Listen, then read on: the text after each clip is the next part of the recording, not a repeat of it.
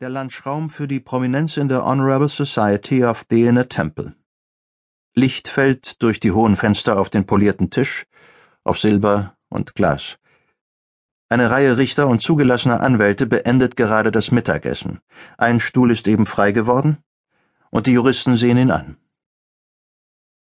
The Queen's Remembrance, Sir. Ich nehme an, wir wissen alle, wer dort saß. Junger Richter? Keine Ahnung.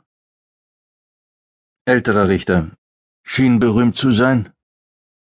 Rechtsberater des Magistrats. Das war Old Filth. Was? Der muss doch schon seit Jahren tot sein. Und Zeitgenosse von Effie Smith. Nein, das war Old Filth. Großer Anwalt, Richter und ein bisschen ein Schlaumeier. Von ihm soll der Ausdruck Filth, F-I-L-T-H kommen. Failed in London, try Hong Kong. er hat's in Hong Kong versucht, bescheidener netter Kerl. Harter Arbeiter, Umweltschutzgesetz, Filz über Umweltverschmutzung. Nomen ist Omen. Alter Witz. Er muss ja bald hundert sein. Noch lange nicht, er ist noch gar nicht so lange im Ruhestand. Sieht aber sehr alt aus. Geradezu durchscheinend. Man konnte das Licht durch ihn durchsehen. Aber sieht großartig aus. Und er ist immer noch voll da. Er regelt hier irgendetwas mit seinem Testament. Betty ist auch da, sie lebt auch immer noch.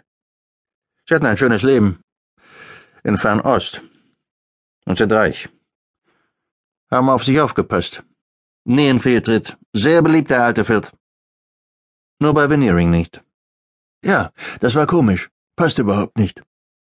Er meint es doch sonst mit allen gut. Ob es da irgendwelche Geheimnisse gibt?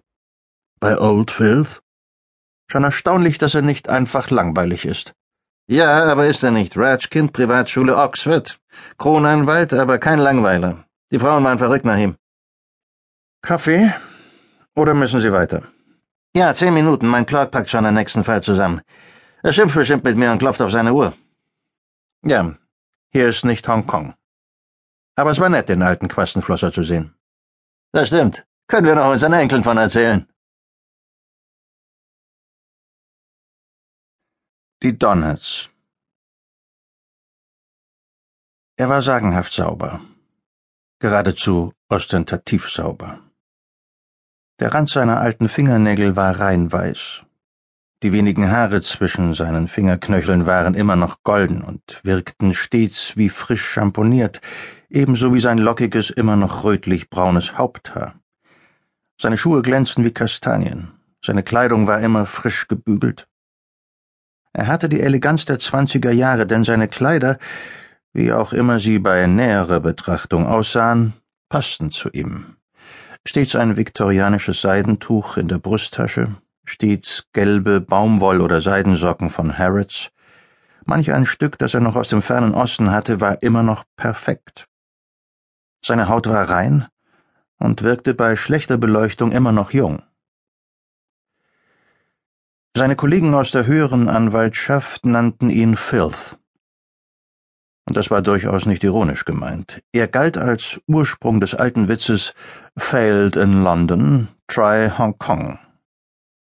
Es hieß, er habe die Londoner Gerichte als sehr junger, sehr armer Mann in einer spontanen Laune kurz nach dem Krieg verlassen und sei in Hongkong von Anfang an ungeheuer erfolgreich gewesen.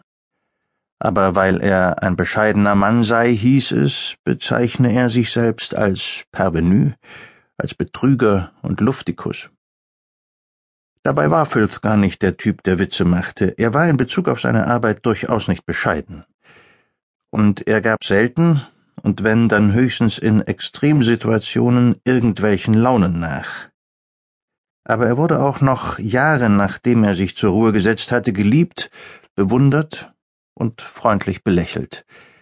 Man sprach über ihn. Jetzt ging er auf die achtzig zu und lebte allein in Dorset. Seine Frau Betty war tot. Aber zu Hause plauderte er immer noch häufig mit ihr.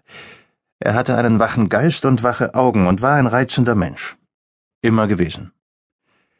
Ein Mann, dessen vornehmes Leben geradlinig und glücklich verlaufen war.